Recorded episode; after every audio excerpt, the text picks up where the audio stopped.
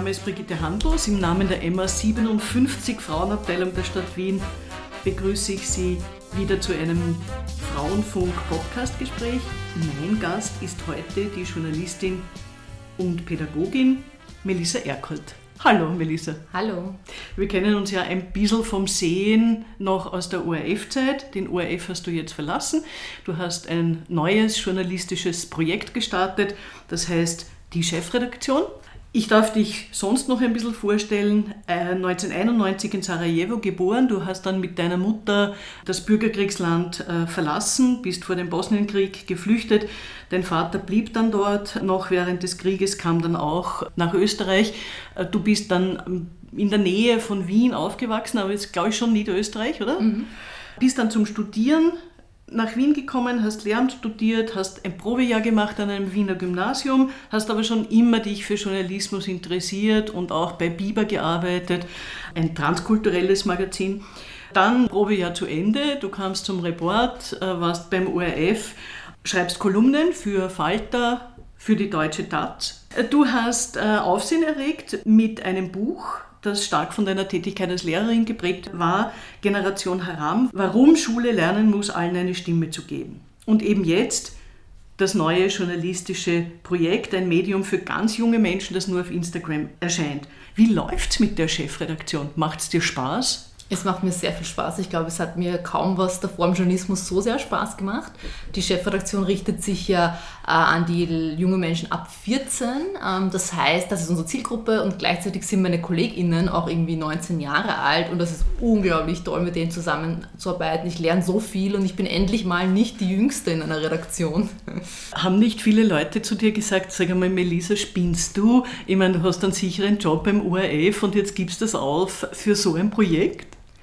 Mm, ja, kurz. Vor allem meine Mama, äh, die ja schon irgendwie gedacht hat, wie verlässt du das Lehrerinnen sein, was ja auch ein sicherer Job ist, gehst in den Journalismus und jetzt gehst du wieder und machst was Eigenes quasi. Aber es war den meisten Leuten irgendwie klar, dass die Chefredaktion was ziemlich Cooles ist. Und jetzt höre ich eigentlich im, von etablierten Journalistinnen, auch vom ORF, sie hätten gerne eigentlich auch sowas gemacht. Also ich glaube, dass es was Eigenes machen und vor allem mit jungen Leuten zusammenzuarbeiten auf Social Media ist ja die Zukunft von Journalismus. Und die mitzuprägen, das ist schon eine, etwas, zu dem ich nicht Nein hätte sagen können. Wie kam es überhaupt dazu? Ich habe ja ähm, vor dem Lehrerinnensein äh, bei Biber gearbeitet und ein Schulprojekt geleitet. Ich war ja immer in Schulen unterwegs, also immer Journalismus und SchülerInnen. Und der Biber hat dann, auch wenn ich nicht mehr da war bei Ihnen, äh, dieses Projekt eingereicht äh, bei der Mega Bildungsstiftung, das ist so eine Privatstiftung, die Bildungsprojekte finanziert, und gesagt, hey, wir wollen nicht nur an die Schulen gehen und Journalismus machen, wir wollen auch das in Journalismus umsetzen, nämlich einen, einen eigenen Kanal, ein eigenes Medium starten. Und wenn wir es kriegen, das Geld, macht das die Melissa. Also sie haben mich gefragt und ich habe gesagt, ja klar, also das ist irgendwie mein Traumjob, Journalismus für junge Menschen zu machen. Und das ist ja eigentlich jetzt schon ein Medium, das sehr flexibel ist. Also wenn man es mit dem großen ORF-Tanker vergleicht, hat auch was. Aber das ist so eine kleine feine Yacht, die da auf dem österreichischen Medienhafen äh, sich durchschlängelt. Äh, Vielfalt äh, war dir immer ein Anliegen. Wie arbeitest du diesbezüglich in diesem neuen Projekt? Auf der einen Seite ist mir die Zusammensetzung der Redaktion sehr wichtig. Also da schaue ich auf Vielfalt. Bei Bewerbungsausschreibungen sage ich Menschen mit Diskriminierungserfahrungen bevorzugt. Und ich verstehe es nicht, dass so viele ChefredakteurInnen von etablierten Medien sagen, es ist so schwierig, Migrantinnen zu bekommen, weil ich hatte gar kein Problem. Also fast äh, drei Viertel der BewerberInnen sind Menschen mit Migrationsgeschichte. Das ist mal so ein Punkt, ich achte extrem drauf, weil natürlich beeinflusst das auch die Zusammensetzung der Themen. Also Leute mit anderen Geschichten bringen auch andere Zugänge und auch ein anderes Storytelling mit. Und das ist dann der zweite Punkt, auf den wir stark achten, dass bei unserer Berichterstattung einfach auch Protagonistinnen Migrationsgeschichte haben, auch wenn es nicht um Migration geht. Also sagen wir Corona, äh, Schulschließungen, Thema. Wir schauen darauf, dass die SchülerInnen auch Migrationsgeschichte haben. Also ganz normal oder eben nicht nur weiß sind und auch die Lehrerinnen und die Expertinnen nicht immer nur die klassischen autochthonen Namen haben. Das ist etwas, was mir gefehlt hat im Journalismus davor, den ich gemacht habe, in den Redaktionen davor und äh, was ich bei der Chefredaktion umsetzen kann, weil ich ja quasi in letzter Instanz das Sagen habe äh, und dafür sorge, dass das umgesetzt wird. Bei der Vielfalt geht es nicht nur um migrantische Community, sondern es geht um Männer, Frauen, LGBTQ, MeToo, es geht um unterschiedliche Hautfarben etc. Wie gehst du damit um? Ist das nicht alles ein bisschen viel zu berücksichtigen oder ist das gerade gut? Ich meine, es sind oft Überschneidungen. Also ich meine, ich, äh, wenn ich sage, ähm, ich bin Feministin, dann heißt es für mich zum Beispiel, dass ich alle Menschen, die diskriminiert werden, das ist für mich ein großes Thema, also diese Intersektionalität. Das heißt, ich trenne das gar nicht und sage mal einmal Race, einmal Gender, einmal das, das, sondern das fließt ja zusammen für mich. Ähm, und oft sind das ja Menschen, die mehrfach von Diskriminierung betroffen sind, auf die ich da achte, auf, auf deren Themen wir äh, Acht nehmen. Aber ich merke schon zum Beispiel, dass dann gerade, wenn man sich als Medium hinstellt und sagt, wir leben Vielfalt, die Leute natürlich noch strenger sind, weil sie sagen, okay, die die steht jetzt dafür und dann hat sie in einer Reportage plötzlich keine Untertitel, also schließt sie Menschen aus, die nicht hören können. Und da stoßen wir dann manchmal bei unseren Ressourcen an die Grenzen, weil das gar nicht so einfach ist, um gute Untertitelprogramme zu finden. Also da merken wir auch, dass ich auch blinde Flecken habe und eben Menschen mit äh, Behinderung zum Beispiel nicht in der Redaktion sind. Gleichzeitig finde ich es falsch, dann von so kleinen Redaktionen dann wirklich die zu shitstormen und zu sagen, in euch fehlt die und die Gruppe und die großen Redaktionen lachen sich dann ins Fäustchen und denken sich, na schau, deswegen setzen wir nicht auf Vielfalt, weil man kann es ja nicht allen recht machen. Natürlich kann man das nicht, aber man kann es ehrlich versuchen und man kann auch erklären, wieso man gerade niemanden hat in der Redaktion, der eine Behinderung hat zum Beispiel oder wieso man diese Themen weniger bearbeitet. Aber man muss äh, irgendwie daraus lernen und dafür sorgen, dass man das in Zukunft vielleicht ändert, wenn man mehr Ressourcen hat. Du hast zuerst von den Themen gesprochen, neue Themen, die auch sozusagen diese jungen Leute äh, covern können. Was sind das für Themen? Es sind häufig Themen, die Diskriminierung umfassen. Junge Menschen haben oft das Gefühl, sie werden nicht gehört. Politik interessiert sich nicht für sie. Der Journalismus interessiert sich nicht für sie.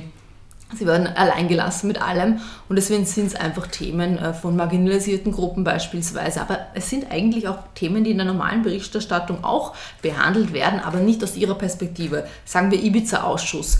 Okay, spannend, aber wieso sollte das einen 18-Jährigen interessieren? Es interessiert ihn, wenn man ihm erklärt, welchen Einfluss das auf ihn hat. Oder wenn man einen Politiker interviewt, macht man das in der ZIP 2. Man kann das bei uns, machen wir das so, dass wir auch Fragen stellen, die 18-Jährige betreffen. Dass wir schauen, was macht sie jetzt für die Jugend oder wie schaut eure Jugendpolitik aus? Oder uns den Instagram-Auftritt von PolitikerInnen anschauen und sie dahingehend fragen. Also es ist gar nicht die Themen, die so anders sind, sondern der Zugang und die Fragen und die Perspektiven.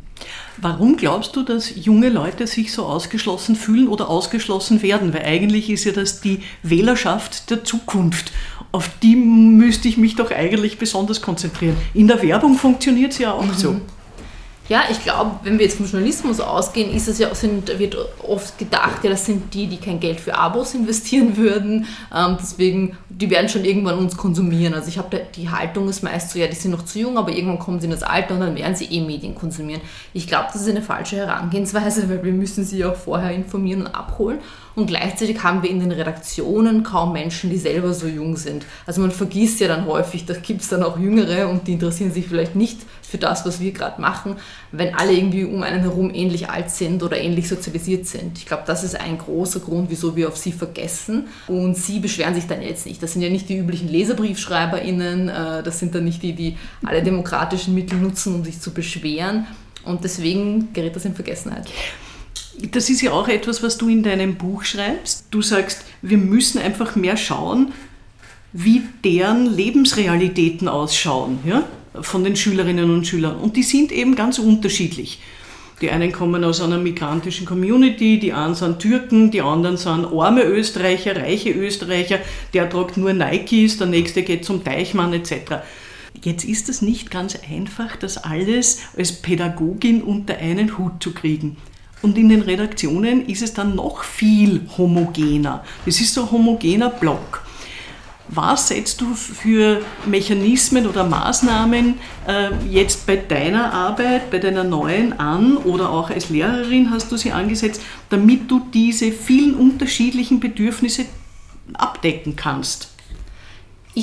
Ich finde ja nicht, dass es so unterschiedlich ist, weil am Ende will jeder irgendwie gesehen werden. Das vereint irgendwie alle. Jeder möchte erkannt werden in dem, was er ist und was er braucht. Und da findet man immer irgendwie einen, einen gemeinsamen Nenner.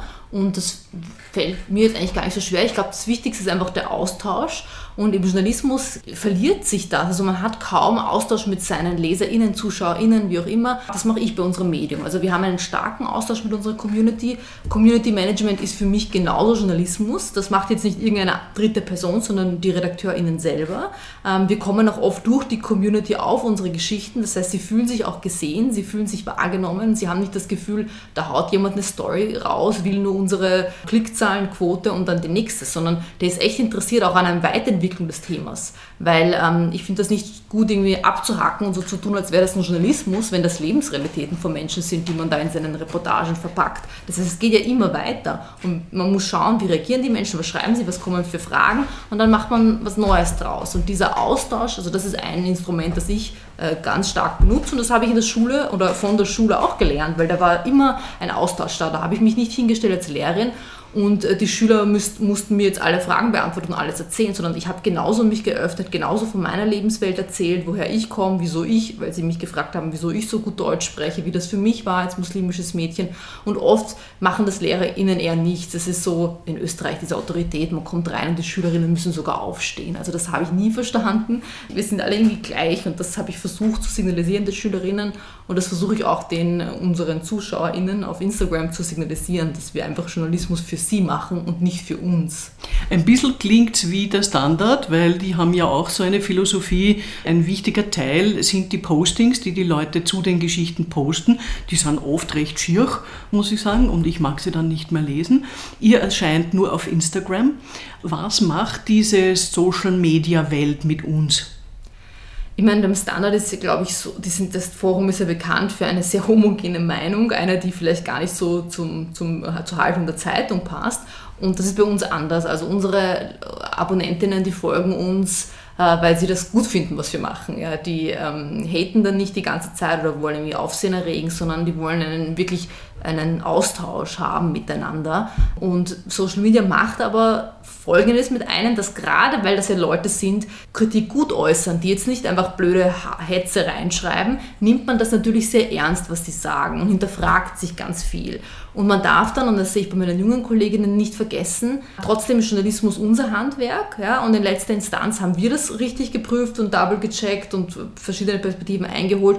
Und die Zuschauerinnen äh, sollen kritisieren. Wir erklären ihnen auch, wieso wir was gemacht haben. Aber wir sind jetzt nicht dazu da, um Dinge nur zu machen, weil sie es so wollen. Ja. Also die haben natürlich ihrer Meinung und sind aber keine Journalistinnen und, und wir schon. Und ich glaube, das fällt ganz vielen Kolleginnen, jungen Kolleginnen schwer. Und ich muss auch sagen, ich vermisse auch, die, dass in den Redaktionen selber man irgendwie so eine Art Stelle hat, an die man sich wenden kann, wenn man nicht mehr umgehen kann mit der ganzen Kritik. Also ich hätte mir da als junge Journalistin mit Migrationshintergrund gewünscht, dass jemand mit mir darüber gesprochen hätte in der Redaktion. Wie geht man mit Hass im Netz um? Wenn du dann plötzlich mit Anfang 20 einen kleinen Shitstorm kriegst und du hast keine Ahnung, was mache ich jetzt damit? Oder wenn da Leute mit Anwalt drohen, gibt es nicht wirklich jemanden, der einem beibringt, wie man damit umgeht? Und auch an den FHs, selbst wenn man Journalismus studiert, geht es gar nicht so viel um Hass im Netz und Strategien entwickeln, wie gehe ich um. Und vor allem auf Social Media ist es eine riesige Sache. Also man kriegt sehr, sehr schnell einen Shitstorm und ähm, es ist schwierig dann rauszufinden, wie, wie gehe ich richtig damit um, was ist gerechtfertigt und was nicht. Ihr macht ja in die Chefredaktion, dass ihr erzählt, wie die Geschichte entsteht, welche Schritte wer absagt und warum man dann das liest, was man liest oder sieht oder hört. Glaubst du, ist das ein geeignetes Mittel, dieser Fake News Sache entgegenzutreten, journalistisch?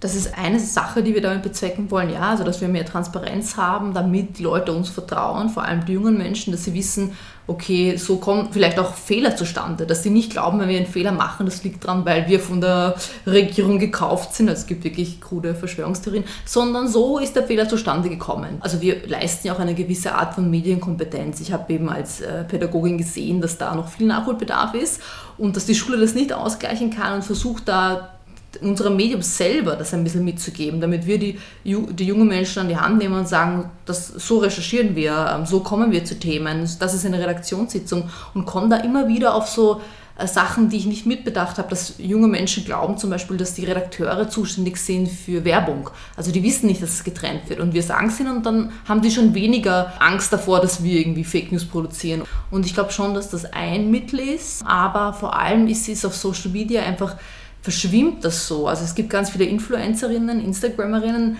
die keine Journalistinnen sind, aber den Anschein machen, indem sie zum Beispiel Info-Posts äh, veröffentlichen. Da ist nicht immer alles richtig. Das ist jetzt nicht vielleicht Fake News per se. Also sie wollen nicht bewusst jemanden Falschnachrichten weitergeben, aber sie sind keine Journalistinnen und da kommen wir ins Spiel. Dann sagen wir, okay, wir machen eine große Reportage dazu, wo ihr seht, wie es wirklich ist. Aus deiner Zeit als Pädagogin, aber auch jetzt mit diesem Projekt, was interessiert die jungen Frauen am meisten? Was beschäftigt sie? Das Frausein, also Sexismus, Übergriffe sind ein riesiges Thema. Also sowohl, dass meine jungen Redakteurinnen immer wieder das vorschlagen als Thema, zum Beispiel jetzt im Sommer Catcalling, also die ganzen Rufe, Pfiffe und so weiter von Männern auf der Straße, aber auch, dass junge SchülerInnen uns schreiben, ich wurde in meiner Klasse belästigt. Nacktfotos von mir wurden rumgeschickt. Lehrer, erwachsene Lehrer schauen mir in den Ausschnitt, sagen blöde Dinge, ich fühle mich unwohl. Das ist noch immer ein riesiges Thema. Das ist dann etwas, was wir immer wieder bearbeiten, aber gleichzeitig auch an, wie schaut es mit den Frauenrechten aus in anderen Ländern, aber auch hier in Österreich. Bezahlung, gelten überhaupt dieselben Rechte, was wenn ich irgendwann eine Familie gründe.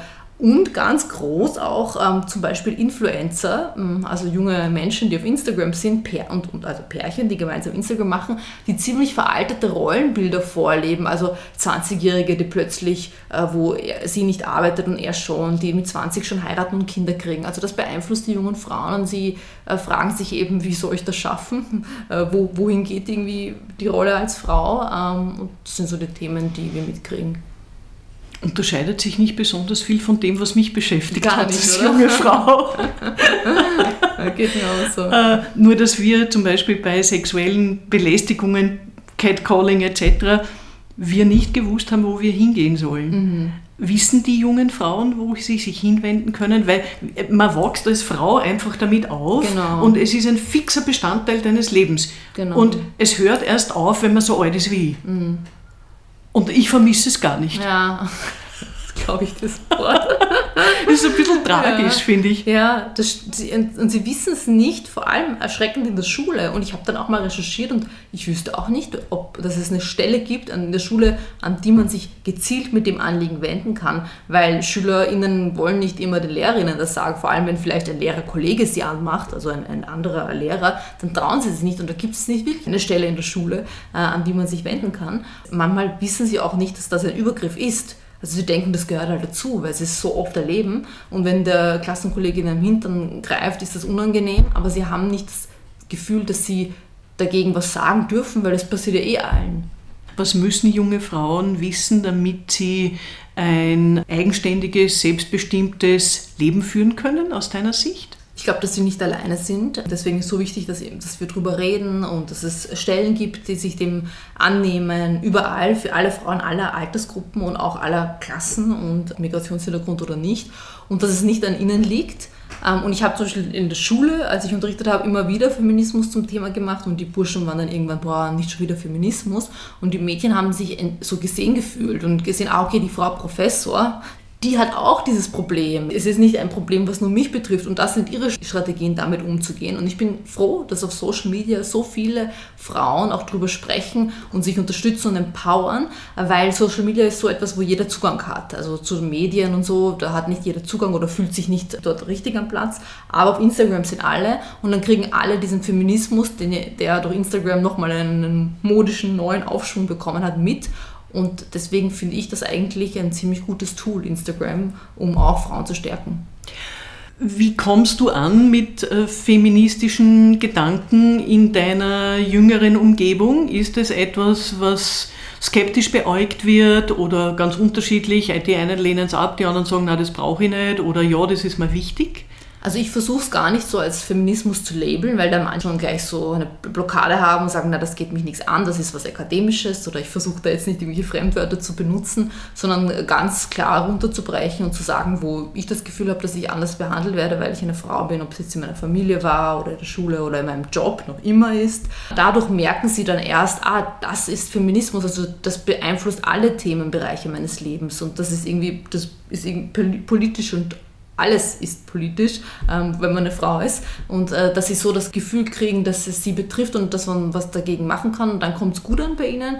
Aber wenn man anfängt mit irgendwie Literatur, oder mich hat das ja auch an der Uni abgeschreckt, Judith Butler ähm, Vorlesung, da war ich so nach der ersten Einheit, okay, da, ich verstehe nichts langweilig. Und dann habe ich wirklich äh, mir äh, Liebe im Mittelalter als äh, Feminismusvorlesung anrechnen lassen, dass das überhaupt geht, ähm, weil ich nicht das Gefühl hatte, ich, ich möchte mich mit Feminismus befassen und habe eh selber auch erst mit mh, hm, Anfang, Mitte 20 bemerkt, Melissa, überall ist Feminismus und es geht dich sehr wohl was an. Deswegen verstehe ich, dass, dass junge Menschen, dass man ihnen das anders irgendwie portionieren und rüberbringen muss und das mache ich und dann kommt es gut an. Aber eben nicht gleich mit diesem bist du Feministin? Äh, Stempel, reingehen. Ähm, das ist ein bisschen zu akademisch und weit weg für sie. Du lebtest sich als Frau mit Migrationshintergrund anders? Ja, für mich schon. Ähm, ich bin aber weiß und kann halt auch oft sagen, bin ich oft in vielen Räumen einfach nur eine Frau. Ja? Also da sieht man mir das ja nicht an. Sobald das aber Thema wird, weil Leute fragen, woher kommt der Name oder weil sie mich kennen und ich ja eben öffentlich dazu stehe, dass ich Migrationshintergrund habe, merke ich, dass ich manchmal nicht differenzieren kann, behandelt die Person mich jetzt so, weil ich eine Frau bin oder weil ich Migrantin bin, also traut mir zum Beispiel weniger zu oder kriege ich jetzt äh, die Wohnung nicht, weil äh, er glaubt, eine Frau alleine kann sich keine Wohnung leisten oder weil mein Nachname ähm, irgendwie komisch ist. Also ich kann es einfach oft nicht ähm, zuordnen. Und gleichzeitig hast du dann oft in so österreichisch-akademischen äh, Kreisen dann so Diskussionen wie Gendern. Und in meinem bosnisch nicht-akademischen Kreisen muss ich darüber diskutieren, wieso jetzt nicht ich den Tisch abräumen will und die Männer sitzen da. Clash dann bei mir dann so oft und, und habe dann so mehrere Identitäten als Frau mit Migrationshintergrund, wobei da glaube ich Klasse einfach auch eine große Rolle spielt. Da werden jetzt Österreicherinnen aus der Arbeiterschicht sagen, na, das muss ich genauso diskutieren. Ja.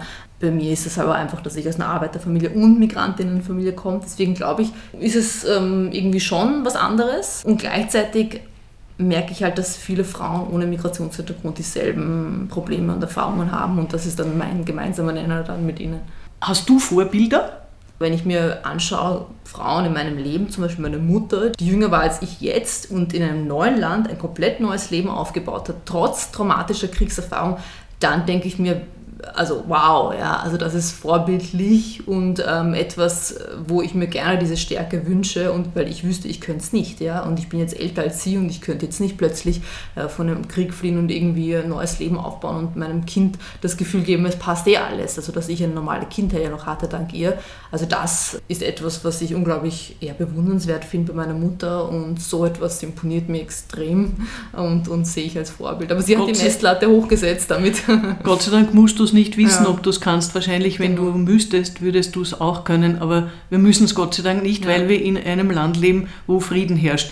Wenn du dir die österreichische Gesellschaft so anschaust und das gesellschaftspolitische, was fällt dir auf von den Strukturen? Ich habe oft den Eindruck, oft sind es sehr patriarchale Strukturen und diese strukturelle Benachteiligung von Menschen, ist das mehr als anderswo? Also ich glaube, dass gewisse Parteien die vielleicht auch eine ziemlich einen rechten Kurs fahren und, und vor allem gegen Migrantinnen hetzen, die haben, was ihre Frauenbilder angeht, sehr viel gemeinsam mit äh, diesen ähm, Leuten, gegen die sie da irgendwie, also Islamistinnen oder so weiter hetzen. Also da denke ich mir, okay, seht ihr nicht, dass ihr da eigentlich einen gemeinsamen Nenner habt, nämlich euer krudes Frauenbild. Aber was so die Migrationspolitik angeht, ähm, glaube ich schon, dass sich da dieses Diskurs verschoben wurde, dass vieles wieder sagbar geworden ist und salonfähig auch. Wir haben zum Beispiel eine Integrationsministerin, die ja eigentlich nur Islampolitik und nicht Integrationspolitik macht. Also im Integrationsministerium, da erwartet man sich ja, dass Menschen, die, die sich integriert haben, ähm, dass sie irgendwie einen Ansprechpartner haben, dass ihre, ihre Belange, ihre Themen, wie zum Beispiel Rassismus, bearbeitet werden. Im Gegenteil, Integrationsministerium aktuell wird ja eigentlich quasi Anti-Islam-Politik gemacht. Und ich, ich denke mir, da sitzen ja Expertinnen, dass sie nicht sehen, ähm, was so eine Islamkarte bewirkt, vor allem Integrationsexpertinnen. Das, das glaube ich nicht, dass sie nicht wussten, zu was das führen kann, zu Übergriffen nämlich, und das finde ich erschreckend. Aber äh, was ich vorher meinte, ist, dass natürlich man darüber sprechen soll, auch als Integrationsministerin, dass es ähm, bei muslimischen Communities irgendwie äh, gefährliche Strömungen gibt. Das ja, aber nicht nur darüber sprechen. Hast du manchmal den Eindruck, dass da mit Spaltung gearbeitet wird, bewusst? Ich meine, Politik funktioniert ja auch so, dass man seine WählerInnen ansprechen will.